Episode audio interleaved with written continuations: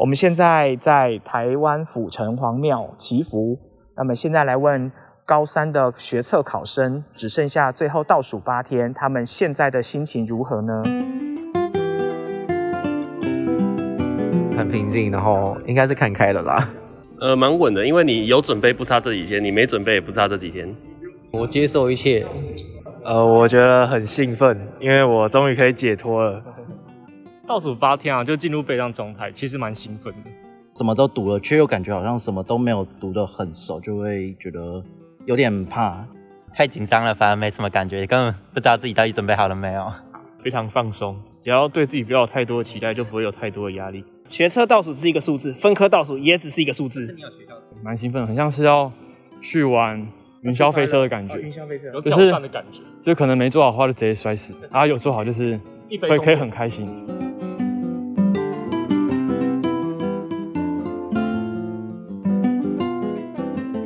好想畅谈教学 ING，哇哦！好想畅谈的节目不只有台北的呃高中现场的计时，在今天的节目里呢，我们也连线特派到台南的驻地教师台南一中陈雨琪老师为大家进行采访。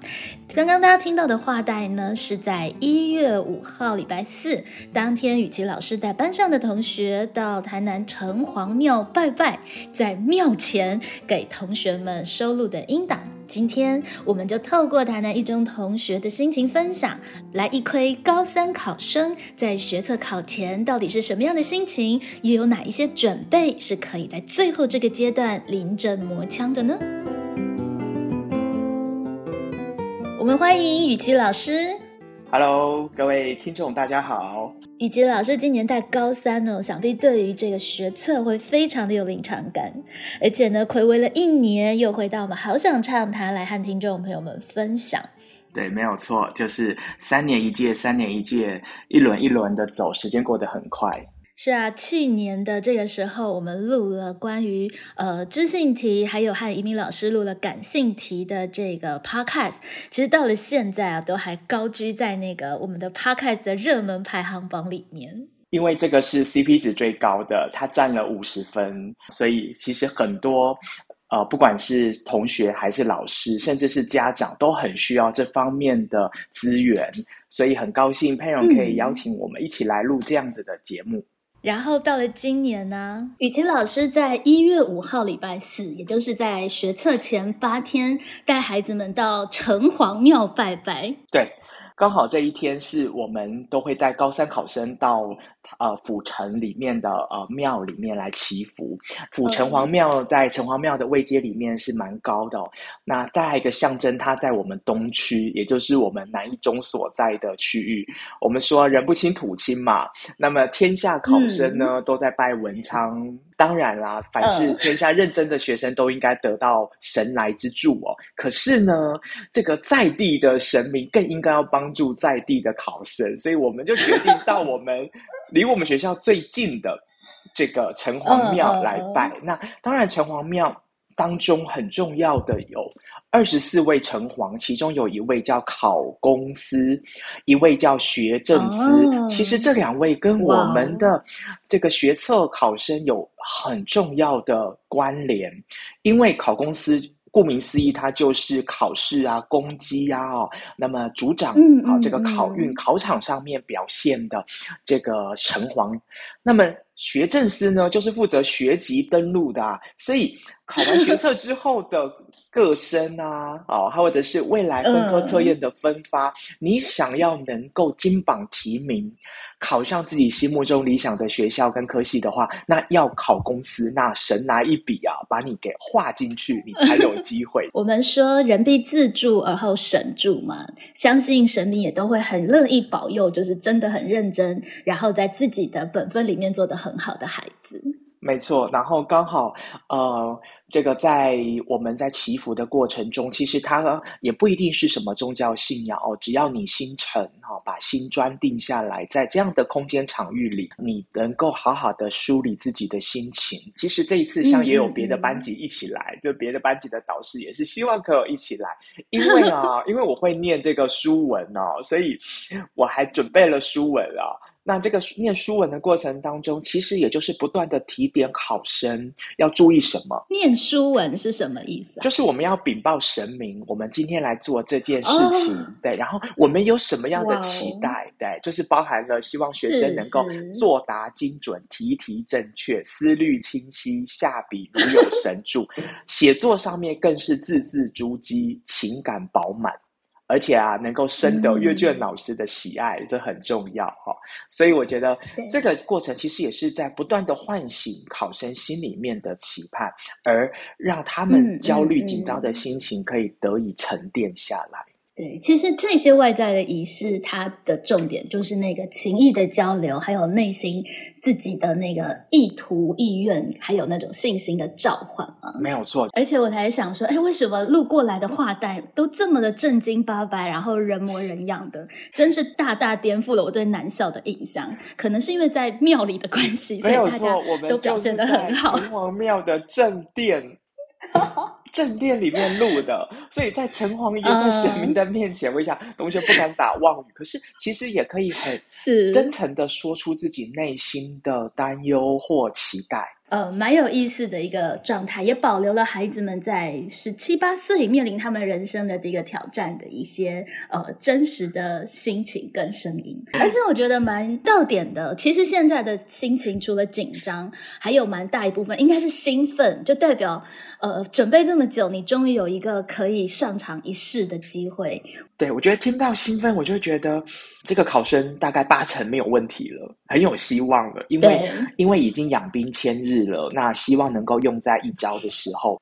其实学测，我觉得它比本身有更大的意义，就是它大概是学生面临的第一个人生的大事，所以你怎么面对未知跟挑战的那个态度，还有心态的调节，其实我觉得这是学测最重要的一个意义所在。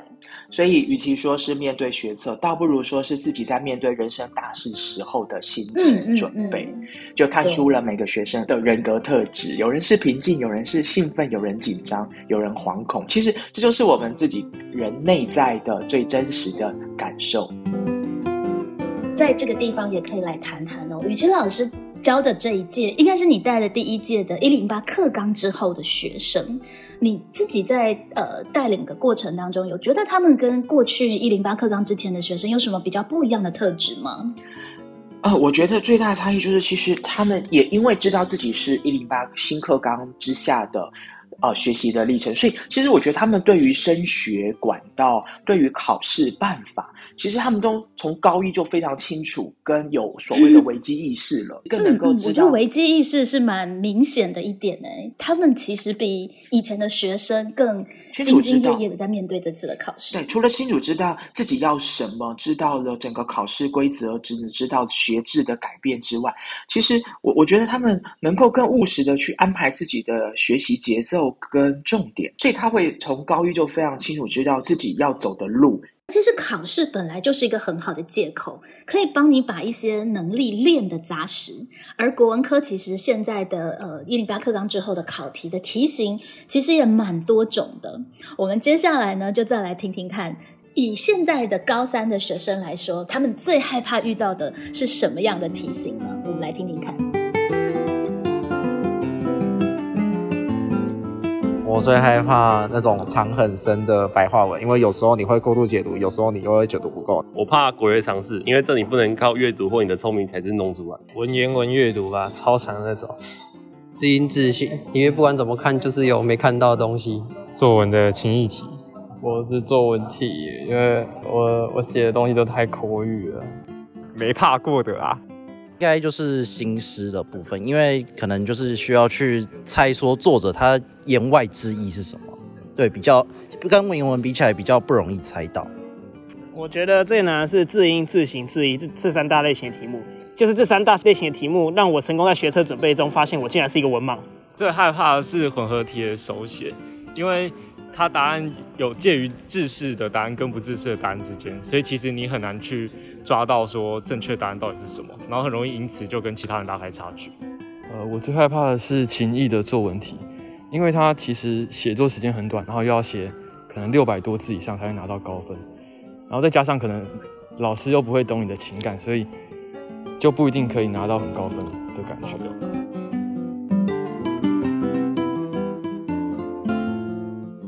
感觉各种题型都有会怕的同学，没错，当然也有那种没在怕的这种，可能都准备好了。对，或者是都没准备好。对，都没准备，其实也就不知道怕什么这样子。对，刚刚有很多同学提到，就是在基本功字音、字形、字义，看再多都会忘的这个问题上，呃，时间很紧迫的状况下，还是建议同学从古文十五出发。再来，还有一点就是，也许这个字词你都会念，也都会辨识它的形体，可是每次考试往往是考两两相同或相异的一种比较。那么这个比较的时候，你知道明明知道它分开的时候怎么念，但是合在一起比较的时候，你产生的模糊地带。因此，我会建议大家在念字音、字形、字义的时候，一定还是要回到家族字、字根、字首，或者是它同步首的变化，因为这些字的字音它的变化其实是很小的啊。那么，甚至呢，有一些 b p 哈，这个大 p 大 b 哈，这个这个音其实有些时候非常好，边壁入里这个地方，很多同学就会音就会跑掉了。呃，我我补充一下，就是我觉得其实。最好当然就是从高一高二养成习惯，就是你要把它读出来。字音字形练习最有效的方法，就是你真的要把它读出来。不管是朗读课文，或者是你在做字音字形题的时候，你真的读读看，其实那个记忆的效果。会好很多，然后再来就是，其实我觉得剩下五天了，不见得要去做新的题目。你可以把你自己写过的语练呐，或者是你可能读过的强国啊，再去看过。我觉得我们往往错的，永远就可能是那些盲点，而那些盲点一错再错。没错。所以我很建议，呃，如果高一高二的学弟妹们啊，大家其实啊，像我以前都有个习惯，会准备一个小本本。这个小本子呢，就会去收集呢我所错的字音字形、成语。词语没错，那这些东西有蛮多同学会这样做的。还有一个就是那个字义啊，其实有的时候不用执着它真的翻译出来那个字是什么意思。当你只是要比较的时候，你就想想那个语义的情境，你觉得很一样的，那可能就是一样；你觉得不一样，就是不一样。就是其实有的时候，它又不是要考你要写那个填充题，所以你只要感觉得出来，就是要训练自己。对于那个字义的感受，有没有办法真的感受到它到底是在表达一样的意思，或是不一样的意思？会比去死记它本来那个字翻起来可能是已经，还是然后，还是竟然，其实会更好一点。去注意那个语感的不同的感受。其实就像是修辞题型一样，修辞其实现在不用再去死背。题目上面，我们就会有给你一个示例，然后要你去判读这个示例所运用的修辞方法，在下面的四者或五者的当中的异跟同。所以，其实你只要知道这个方法是什么，但是你未必要知道它是哪一种修辞哦。那么你再去推敲那种感觉，读得出来是这种感觉，其实就可以了。没有错。所以，与其要去一定要把它弄清楚，不如是你深刻的感受到，哇，这样子用其实还蛮巧妙的。那。大家可能会以为说这样子很不精准，可事实上，这种不精准其实反而才是非常精准的感受到这个作者他这样设计的那个巧思跟妙境。这个是国文在学习的时候可能跟其他科蛮不一样的地方，就是你必须要取神而忘形，就是你要读到真的有感觉，才可以算是自己读懂了。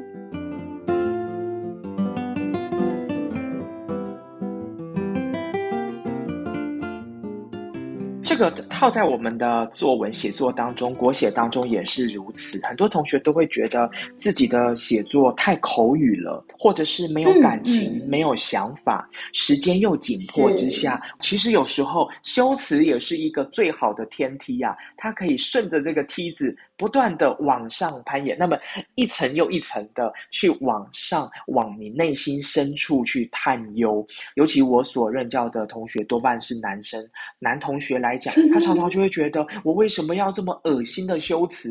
其实我觉得，如果你就已经认定他恶心了，其实有时候说真的，男生很怕哭。男儿有泪不轻弹，只是未到伤心时嘛。那男生很怕哭，他觉得哭很难堪、很糗、很做作，或者是很丑。如果你一直都很害怕挖掘自己内心真实的情感跟想法，那你只是讲一些我们常说很套式的或很表面的文具，其实你不太能感动自己，更不能感动别人吧。嗯嗯，其实它就是一个工具，帮助我们去深化。那当然，你如果为了用修辞而修辞，那就变得很不诚恳。可是，当我们诚恳去运用它的时候，其实有一些话语本来就是你口语好难讲清楚的，而修辞就可以帮助你去讲清楚那一些其实可能很混沌、很抽象的东西，而且才能和人有共鸣。那从考卷里去偷一些技巧来用在自己的作文里，其实这是一个相得益彰、事半功倍的方法。没错，所以抓住修辞或抓住文艺的技巧，其实这也就是同学最害怕阅读理解题型的关键。对啊，他们都相关的。对，很多同学会觉得，尤其很多人会怕，不管是白话文或文言文，只要过长，他就会害怕了。我们在阅读的同时，我建议同学把你自己想象成你是出题老师。如果是你，对对你怎么看这一篇文章？你要出什么？你会想要，你会预测，你可能会误解，那那对你可能就是出题点。对对对，所以你去把它圈出来，其实选项里面八九不离十就是这些重点了。可是往往你整篇看过，走马看花，你往往只是蜻蜓点水，你完全不知道重点在哪。读完整篇再看题目，你仿佛觉得自己好像什么都没读到。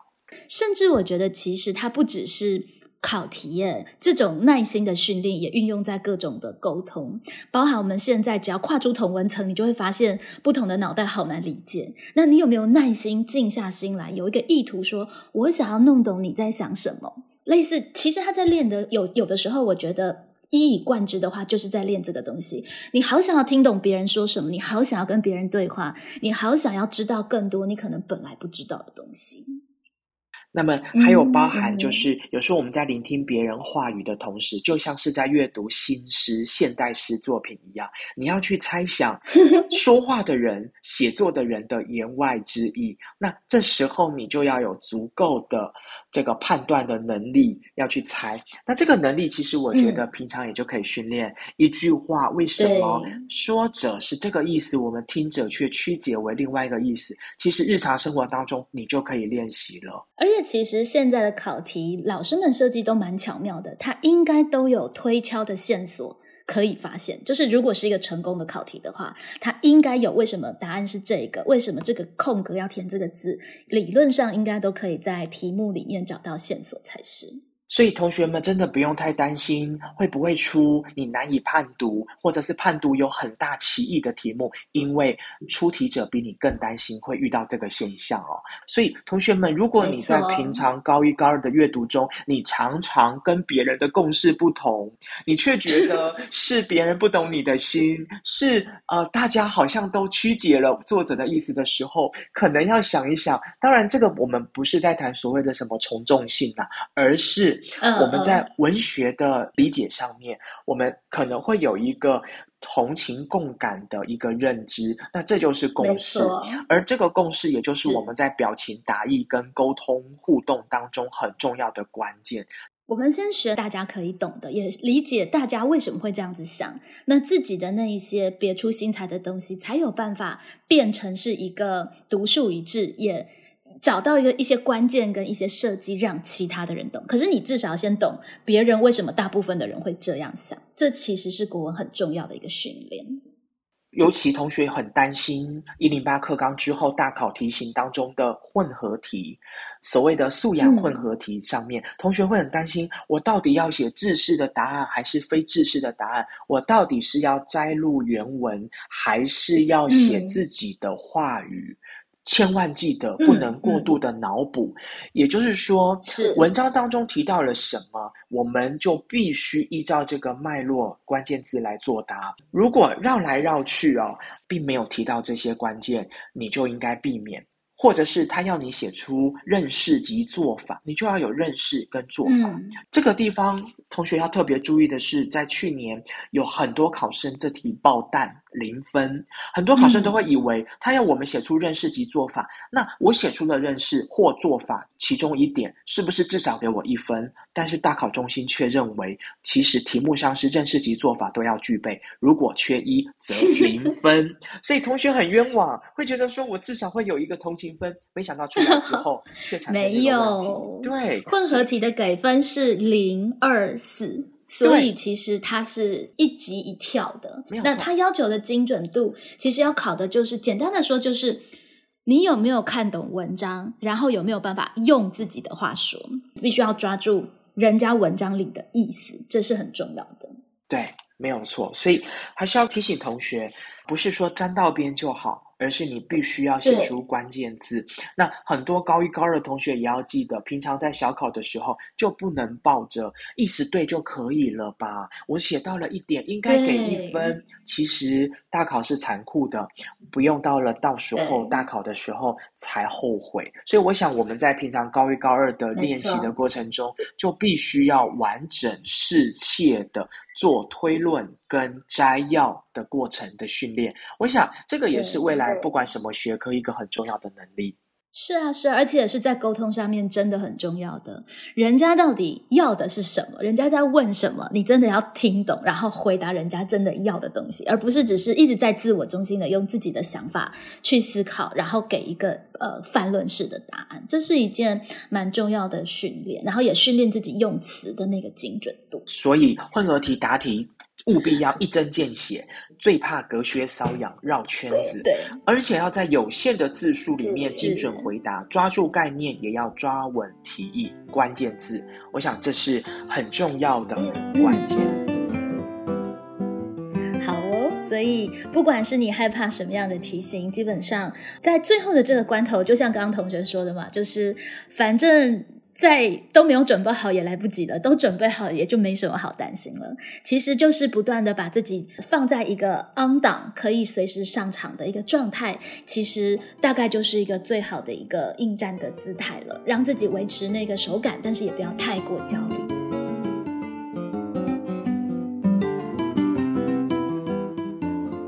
高三考生和家长之间最经典的对话是：你的旷课到底什么时候才要消？你要不要考分科？你要读就读，不要读你就自寻出路吧。你每一科都要读，不要偏科，就是只读数学跟自然。大学不要读太远，我们家很穷。真的是各家的对话都有不同，也蛮有意思的，反映出真实的学测众生百态。从这些对话中可以听得出几个面相。第一个就第一个就是你的旷课什么时候要消？哇，这一个真的很经典，这个也是高三的这个师生之间常常在拉锯这过程中的关键。其实这个也是一个在老师处置上面会蛮困扰的一个部分。到底高三上还包含接下来没有国文课的高三下，学生的呃上课出缺勤应不应该被管制？还是说这个时间本来就是应该要？呃，交由每个同学自主，然后大家做自己想要做的事情。老师到底管或不管？其实，在这个地方也牵涉到非常多关于教学的思考。我不太是会挡学生请假的人，我也觉得，如果你无心在学校念，你也只是干扰别人。但是，依照我们这些年来的经验来看，实际上很多同学他高三。还没有到达可以请长假的时候，他常常就是会在校内跟校外两地哈做这个两期的这样的一个读书的模式，呃，甚至很多同学会喜欢在外面的咖啡厅、素食店来读书。他认为那样环境中他比较能够专注，甚至他戴耳机啊，他就觉得是一个很好的读书氛围跟环境。但是这些年来，我们发现这样子的读书状况到最后学测前其实。崩盘失败的居多，你想一想嘛，你最后学测考场是设在路易莎八十五度 C 星巴克，还是设在学校里？你如果真的到校外念，真正能够成功的稳定者相当少。有的时候真的就是觉得太相信自己了，然后其实有的时候会以为好像自己可以比较弹性的利用时间，但确实以我自己的经验，也会是发现那种真的自己就躲起来读书的同学，不见得到最后都有办法走出很好的状态。这其实我是会管的耶，因为我觉得。考试并不是国民义务教育最重要的一件事情，所以我不太能够接受在停课之前，你用因为我要准备考试，所以我就理所当然不来。因为我觉得它本来就是一个班级上课的一个时间跟状态。但是我觉得换个角度想，就是呃，这个无心在教室学习的同学，为你淘汰了一些本来就无心学习的同学。我上课起来更带劲，你知道吗？就是我觉得我教的更好，我要让那些他认为他去外面读书他可以读得更好的同学后悔，他失去了真正精彩的风景。当然，学生他。硬是要请假，或是他硬不来，我们当然也不可能拿他怎么样。但是在这个地方，我自己倒会蛮坚持，必须要让他知道，他这样子的作为其实是。有影响到班上的，因为蛮多同学他会觉得我是请我自己的假，我哪有影响到班上？可事实上，整个班级是不是在一个大家共同认真的氛围里面，或者是对于各科的任教老师看到班上就是疏疏落落的状况，他教学的性质，其实我觉得一定程度，至少我会想要让这群学生知道，他其实是影响到了班上的，他做的这个决定没有像他想象的这么的，应该说这么的是个人的事情。并不是考试皇帝大，因为我要考试，所以所有对我考试的有益的事情，我就全部都可以为所欲为的去去做。那刚刚玉琪老师说，其实这样子的孩子，有的时候其实成果不尽的不见得好。我想一定程度也是，当自己把自己的关注永远变成只有自己，一定程度也把自己的眼界给限缩了。其实，呃，我要真的要提醒同学的是，其实你参加的是学校教育，你所选择的是学校教育。没错，你要想到的是，其实还有包含了群体关系，就是不是只有你自己的读书最重要，其实你还包含到整个团体生活。包含了我们一起学习、一起生活在这间教室里，包含了打扫工作的义务分配，包含了你所要所付出的这些责任感。我想，这都是学习的一部分。对，当然，如果自己有一个呃通盘的计划，然后真的也深思熟虑，甚至你提出你的读书计划。和老师恳谈，我想至少在沟通上面要学到一件事情，是你必须知道这是你个别的需求，应该是要以一个合宜的态度和老师沟通，甚至向全班致歉。我没有办法在最后这个地方负担这么多班上的打扫啊等等，请大家担待，而不是一个理所当然，我要请就请，我不来就不来的一个状态。这个其实我会觉得是在呃十八岁成年的这个关卡，其实也是蛮重要的一个学习。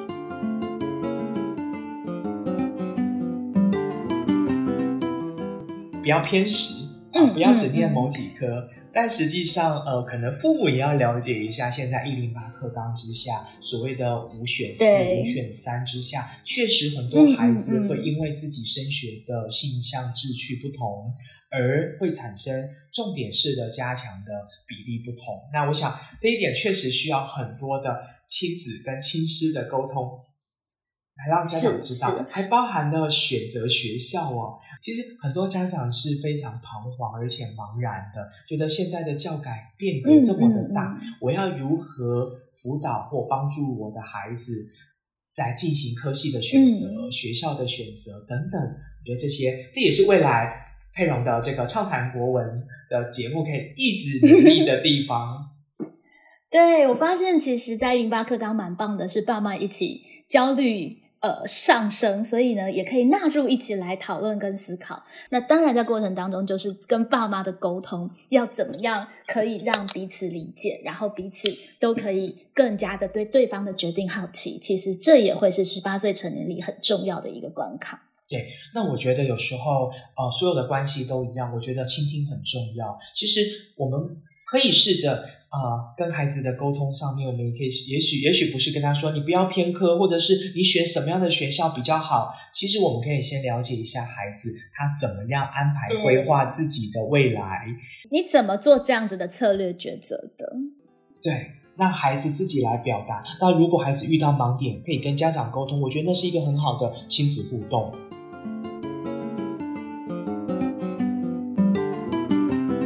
通常你都几点睡？然后在哪里读书呢？我通常大概都十二点睡，然后我平常会在学校读书读到九点，回去之后我就没有在读书了。回去之后就在耍废，然后耍废到十二点。我主要是十一点睡，然后我是可能会在学校读书，或者是去图书馆读书，然后大概读到八点，然后回到家也是就不会再碰书，主要是去运动或是做一些其他事情。我通常都十二点多睡，然后在我家附近的一个小补习班读书，读到十一点，啊、回家之后就是完全放松自己，就放空，什么都不要想，就不要再去读。我读书的地方大部分都是会留在学校的 K 馆或者是学校的教室。大概都是读到十二点多，然后后面再去可能看个书或看个电视，稍稍休息一下。那我读书的地点是在家里，因为还是选自己熟悉的地方会比较认真。从同学的回答当中哦，我相当的意外，就是原来同学的时间运用这么的规律、有效率，而且对啊，我也觉得蛮意外的对。他们都其实算早睡，而且其实都有一个给自己完整的休息时间。就蛮多同学有提到，回家其实他就不需要再碰书了。对，所以我觉得从这个当中，我看到两个面向很值得观察。第一个就是很善用时间，其实很多同学他读书重点不在于时间的长短，而在于专注的程度跟效率哦。第二个是适性的选择，他们能够适性的去选择我的读书时间、以及读书环境哦。像有同学，他不一定是跟着大补习班走，他会选自己家里附近，可能就是自己国中补过的小补习班。那可能他可能已经没有补高中了，可是他习惯了那个读书环境，所以他就一直在那边读。其实山不在高，水不在深嘛。重点是 能够对你有帮助的地方，那就是好地方。所以我觉得善用时间跟弹性的学习，选择适性自己的方法很重要，而不是每天一定要读到很晚。那恐怕会不会变成恶性循环呢？就是你导致你隔天的学习成效很差，然后你今天又要去追你所欠的进度，你又要熬夜。真的，我觉得这一点非常的重要。就是真的厉害的学生，其实是会让自己有一个稳定的作息，然后事情都在节点上去做，就不会觉得很累，然后省下很多一直被催啊，然后缺交啊，心情不好啊，东西不知道丢到哪里去啦，这一些心理负担，以及选一个固定的环境，就是你可以无脑的就走到那个环境，然后日复一日的累积。说实在，其实学生常常说啊，我读了一整个晚上的书，但是可能有三分之一都在划手机之类的。就是那个读书的品质，如果是可以非常非常的精实的，其实一个晚上两三个小时的时间，你应该就已经可以呃积少成多的给自己累积了很多很多的学习的资本了。所以，当你发现你读书开始没有效率的时候，你可能要转换是读书的环境跟对时间了。就不要再骗自己了，不要再骗自己。我有在认真读书，因为你根本已经分心了，那那个时间就不能算进你读书的时间。对，还有就是也提醒一下同学，因为我知道很多高中生确实都会蛮依赖校外的补习。呃，补习没有对错，补习重点是能不能帮助你加强你的功课，提升你的学习效率。如果你发现你的补习只是在压垮你的睡眠时间，延后你的写作业的时间或读书时间之外，请你要调整喽，绝对不可以迷信补习的。真的，这一点好重要。对，有更多的时候还需要同学需要考虑进去的是，补习会不会阻碍了你发展自己的读书习惯？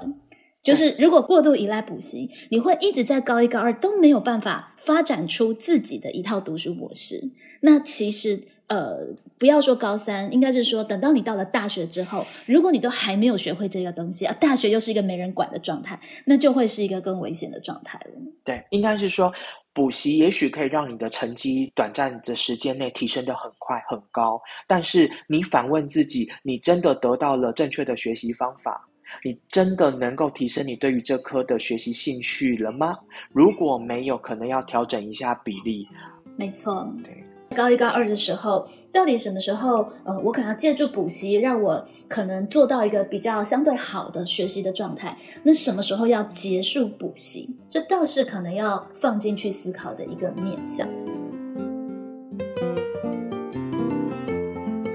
你想给高一二的学弟妹什么样的建议？针对国文这一科，你要知道自己在做什么。然后其实不管是段考啊，还是学测，它其实都只是你人生的一道坎而已。人生就是不停在失败，但是我觉得知道自己在做什么，知道自己的方向和目标，比起你的考试成绩如何是比较重要的。呃，我觉得国文这一科它比起难，它更像是一种翻，它很长。比如说阅读，比如说字音字形都要背超久。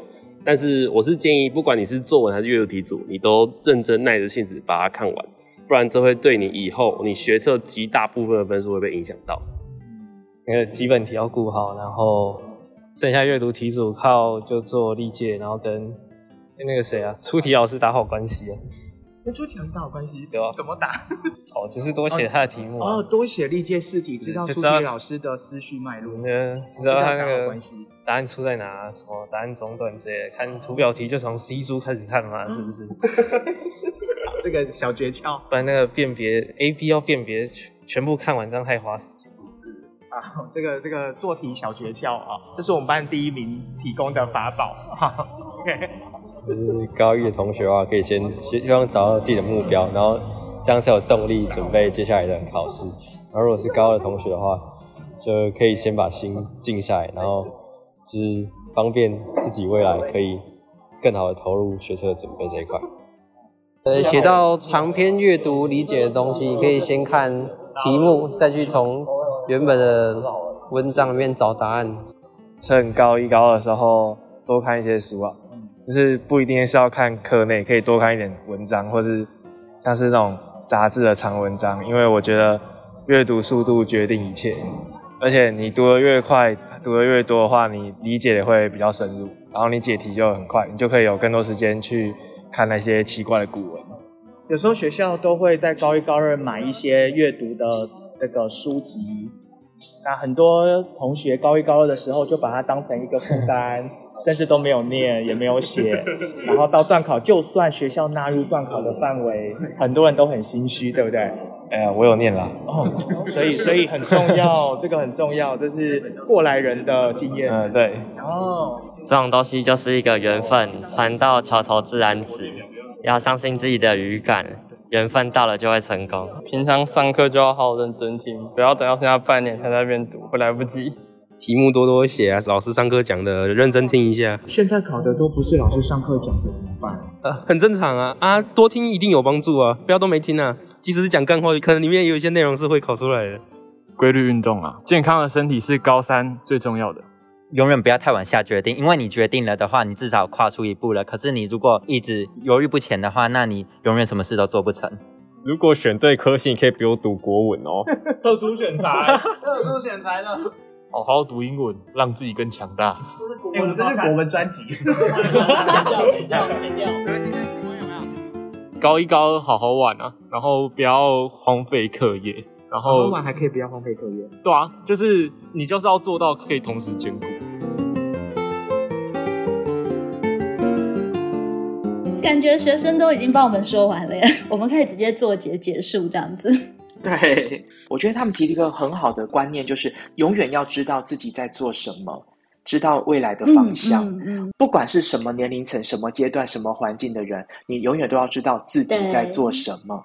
对，然后平常的累积也很重要，平常多读书啊，听老师上课啊，等等的，不是说那个题目会考出来，而是说你就不断不断在累积自己的人文的知识跟内涵。我蛮意外，学生会说上课要认真听，因为我始终觉得很多同学都会认为，甚至这个社会也会觉得，现在的国文考题都不考课内了，为什么要听老师上课讲解呢？但是反倒学生给我的回馈是。甚至学生说，连老师上课讲的废话或者是这个干话呢，都有意义耶，考试都会考哎。真的啊那我觉得很意外，真的啊哇，原来学生是呃会有这样的是有在听课的，对。我常会跟学生说，这就是沉浸式学习法。我们现在很多的网红会有沉浸式，就像化个妆、睡觉都可以直播赚钱了。嗯嗯嗯但是我就跟对学生说，那那国文呢？如果国文你常常在这个语汇语境当中，你沉浸在其中，其实你在写作上面自然而然，你的口语、你的书写的遣词用句、你的思考的脉络，好、你的推论的过程，实际上你就受到了老师的影响了。而且其实有时候我觉得那种就是看热闹的学生啊，就是抄什么段落大意啊，这个字什么意思？但真的内行的学生，包含我自己在高中的时候，我课本写下最多的，真的是老师讲过的故事啊，呃，小笑话啊，或者是他分析的人生的道理。因为其实那一些东西反而才是你自己读书读不到的东西。而其实我也常常觉得，哇塞，我讲的好多的观念，他们只要偷一两个就用在他们作文里，完全都是非常亮眼的。就看你有没有 sense 可以去把这些东西萃取出来。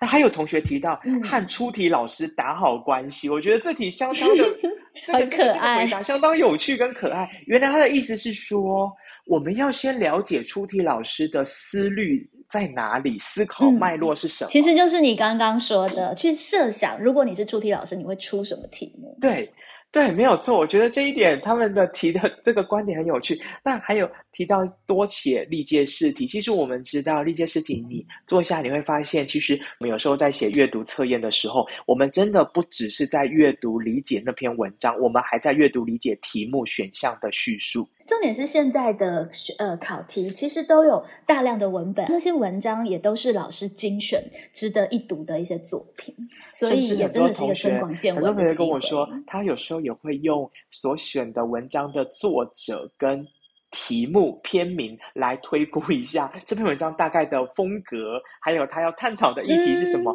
这一篇啊是这个龙应台的文章啊，这是简真的文章啊，对这是胡琴坊，这是房慧珍的文章所以他大概关注什么议题，你对就可以去判断啊，断。这是黄立群，包含古文也是啊，没有错，他的流派对，那他的时代，他是公安派或者他是唐宋派，只要写出来的文章的调调，可能要推估的那个文章的意志就会是不同的。没有错，所以我现在想到学生这么细心到和出题老师打好关系这一点，原来是他在看题目的高度还有切入点就不同了。太好了，就这个 part 学生已经帮我们讲完了，我们可以直接来听听看，那这一群学生他们对未来有什么期许，以及很重要的，那学测考完之后要做些什么事情呢？那我学车后呢，其实就是没有考试的压力嘛。那我就想要回到高一高二的生活，就是有时候可以玩，然后有时候也可以做自己想做的事情，这样子。我想要上成大，然后待在台南啃老。学测考完我要做的事情呢，我赶快把我的个人申请处理好之后，我应该会去卡店玩个三天三夜吧。卡店哎、我我是玩卡牌的。哦，OK OK OK，好。我学测完可能会想把小雨漫画漫画整理一下，然后再看一遍。把我之前买来还没看的书看完。OK，好。正经书，呃，什么样的？呃，有一本是我之前去碧旅买的，啊，到现在还没看。什么？啊，如果阿贡打来怎么办？我、如果阿贡打来怎么办？好，应该会去好好睡觉一下吧，因为在学车期间都没办法好好睡觉。那你觉得这个兵役恢复一年，什么想法？我支持。你是四个月的，对啊，可是我支持一年。那支持一年啊。嗯。支持我想当一年啊，我四个月是刺枪，这个好啊，一年的是刺针飞弹，也是差不多。我学测完想看一些世界名著，像是《湖滨散记》或是《挪威的森林》。找一个女生陪我出去玩，应该会每天都去练舞，想要在比赛中拿到很前面的名次，而且我上大学就想要去比赛，最好可以考上正大传播学院那边的环境，我觉得蛮不错，之前有去过一次。正大法最好能够台大法。学这之后想要专心做之前没时间做的兴趣，就是做音乐，做音乐，对，创作、作曲、作词、作曲、作曲、编曲、编曲、编曲。当然是台大电机当然是最好啊！啊，考上之后的应该是准备开始学日文吧，想要以后想要去日本发展。小时候有看一个英文的，就是 Charlie 的 Unicorn，然后就是我就觉得说，然后他最近有出了最后一集，然后我想去翻译，然后那一集有四十分钟，然后他没有字幕，就是我想我自己去做一个翻译，就是当我一个里程碑，就这样，我有一个英文能力的里程碑，然后他对我以后也可能会有用，对，就这样。呃，我学车完之后应该会去接家教，然后赚一些钱，为我大学生活赚一些零用钱。基本上就是在等分科成绩出来之前，先稍微读一点，然后顺便学一些日文。学测考完就是要读分科啊，不然要干嘛？当然除了读分科以外，我可能也会去玩健身款吧。他们对于学测后的规划，我觉得他们所做的事情有两个地方，我觉得很有价值。第一个就是他做的是可以延续性的事情，比如说是学日文，嗯嗯，这些事情其实他都可以延续到他大学可以继续做，但是他现在就开启了这个路，我觉得很有意义。第二个是里程碑的事情。就是这个事情，只有在高三的这个时刻做，他在他人生当中是一个很重要的记录啊、呃。比如说呢，他去这个环岛，或者是说他去做一件啊、呃、很重要的事情，那这个事情做出来之后，也只有他这个时候能做。好，或者是呃，我觉得甚至连这个他说找个女生一起出去玩哈，因为毕竟是男校，也是一个里程碑。里程碑，因为男校可能过去真的两年多的时间，真的不是有很多的机会可以跟异性相处，可是他却能够在这时候，哎，他大胆的去学习如何跟异性互动，甚至我觉得旅行的过程其实是考验两个人的真面目的时刻，因为你一定会有很多突发状况，你也会有很多的喜怒哀乐、阴晴不定的问题，所以其实我觉得这都是有一些纪念性的意义。虽然有些事情看起来是小事。哪怕是看一本名著，哪怕是睡一觉，去卡店玩三天三夜，去打电玩三天三夜，其实它在你的青春回忆当中，它是有一个标志性的。我觉得蛮开心的是，其实可以看得出来，虽然经过大考的洗礼，可是这些孩子的兴趣、特色等等，也还算是都还保有着，没有被全部磨洗光光，然后变成麻木不仁，对于人生没有没有什么兴趣跟追求的人，这点是让我还蛮放心的地方。不过有趣的是，其实我们听到的，其实还有一批的学生，就是可能比较偏向自然组的学生，反而在学测之后，他们就还要再等一等，因为会有同学会呃在学测之后参与职考。对，没有错，就是在选择类组的过程中，其实我会看到蛮多理工的同学还是会在等分科测验，也就是他的后续。继续要再续航到三年级下学期，再继续把分科测验读完，并且考完，然后再做分发。我我觉得各个多元管道并存之下，他还是能够保有自己的节奏跟脚步。而且那也是一个很大的考验，就是当大家都在玩耍的时候，你怎么样静下心来，众人皆醉我独醒的认真读书？哇，那其实也是一个我觉得蛮值得尝试的一种人生氛围。就是如果如果是有这样子的机遇，其实这。本身也算是一个蛮有味道的生命状态，而且也是其他的时期不会再有的。所以最后，我觉得听了同学们分享，我觉得就像刚刚有同学说的，啊，如果已经抱好了不怕吃苦的打算，那一切就不苦了。可是如果你只抱着享乐避苦的打算，那恐怕你未来是艰辛万分的。所以，如果你已经准备了，我要分科。所以学测考完并不是松懈的开始、玩乐的起点，而是我会继续努力。那么我觉得会人生就会一直有动力，不断继续走下去。就像刚刚呃有同学说这个呃聊到了这个兵役的问题，我们这一届高三刚好遇到了刚刚好四 年次的分界点，所以我们班有一半的同学是当兵四个月，有一半的同学是一年。可是你却会听到很多数的同学都是赞成兵役延长，因为他认为这件事情是有意义的。有同学就直接说了：“我要真正能够打到多少发的实弹，我要真的能够有战场临场的感觉，而不是那夏令营的。”味道不是去玩这也让我蛮惊惊奇的。就是其实以这群男孩子来说，他们是会觉得，嗯，一年也是很 OK 的，因为我可以玩到更多的东西，然后把自己训练的更扎实。对，所以我觉得这种不怕苦的精神，而不是以自己说为什么我要多付出六个月，为什么我要我是一年，为什么我只是个玩一天生，我就比别人失去了这些？但他会觉得他不是失去，他是获得更多。感觉好像就把他们都串起来了，其实就是一个又一个的人生的考验。然后你用什么样的心态去面对它？那战场来了，就勇敢的准备好，然后站上去应对，过关了，应该就会是一个很全新不同的局面展现在自己的眼前。没错。无论是老师、学生或是家长，这一段的努力准备，真是都是辛苦了。希望在过程当中有让自己觉得值得、有收获的地方，也期待大家呢在现场都会有很好的发挥，把自己准备的实力好好的表达出来。那最后，雨琦老师要给你的学生，还有我们全国的听众朋友们，什么样的祝福跟期许呢？我相信啊，学测国文考的远远不只是知识。而是态度，而是一种思考，而是一种人生的坚持。但愿每一页书都被你牢记，每个金榜都提满你的名字。所有认真努力的人呢，都有能够一展梦想、圆梦的机会。祝福大家！是的，祝福大家，祝福所有在并不完美的现实里还勇敢努力的众人哦。我们好想畅谈教学安居，下回再见喽，拜拜，拜拜。加油啊！希望大家都可以考上理想中的学校，希望可以申请到美国学校。不要不要乱讲，不要怕希望大家学测就上，好不好？啊，我觉得就一句话，不要后悔。